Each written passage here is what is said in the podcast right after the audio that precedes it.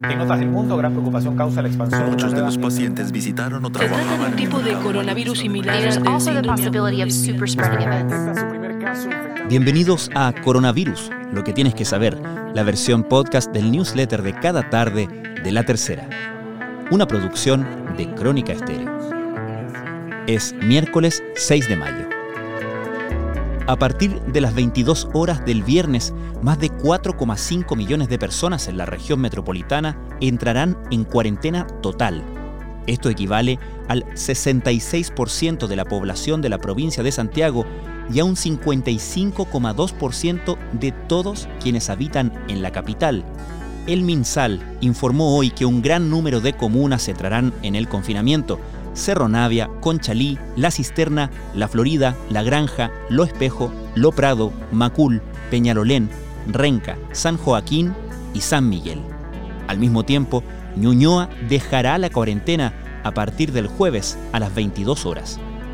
En total, serán 25 comunas de la región metropolitana y 32 a nivel país que estarán en confinamiento en un momento que coincide con un alza de los casos. En las últimas 24 horas se diagnosticaron 1.032 nuevos contagios, por lo que los casos ahora suman 23.048 a nivel nacional. A su vez, los fallecidos llegaron a 281. Esto significa una tasa de 15 víctimas fatales por cada millón de personas. Además de las nuevas comunas que entrarán en cuarentena, el gobierno anunció que se instalarán barreras sanitarias en los accesos que llevan desde la región metropolitana a Valparaíso y Viña del Mar. Esta medida comenzará a regir a partir del viernes a las 22 horas.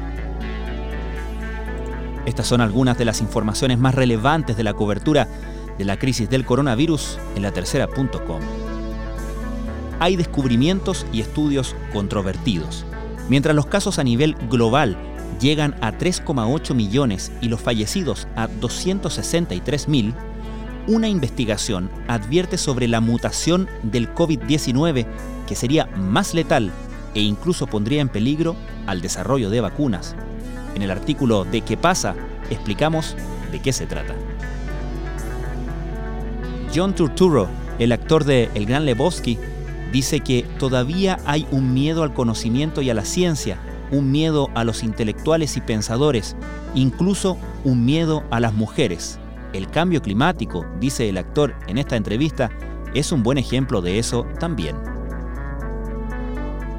En su momento mucho se habló de Italia y España por lo explosivo del coronavirus y el gran número de muertos, pero ahora es Reino Unido el país de Europa con más fallecidos, más de 32.000.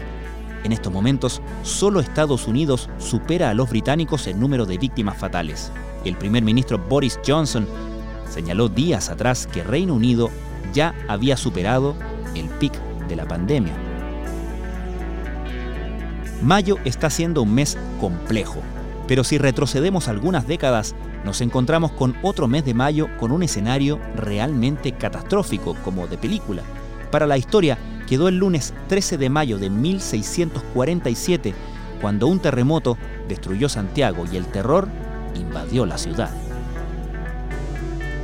Netflix ha sido uno de los ganadores con la pandemia. En una producción de menos de media hora en esta plataforma se explica la crisis. La serie documental Coronavirus, en pocas palabras, dedicada al COVID-19, se estrenó el domingo pasado, casi sin meter ruido. Para el Día de la Madre no todo se puede comprar. Mucho valor tienen las cosas que se hacen con las propias manos o los gestos que uno puede hacer con quienes más queremos.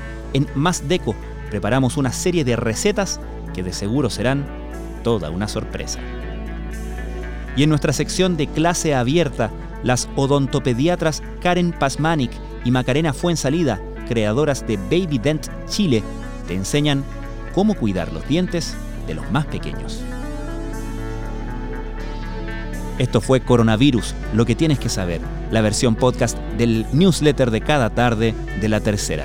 La redacción es de Alejandro Tapia, la producción de Crónica Estéreo. Soy Francisco Aravena, que tengan muy buenas tardes.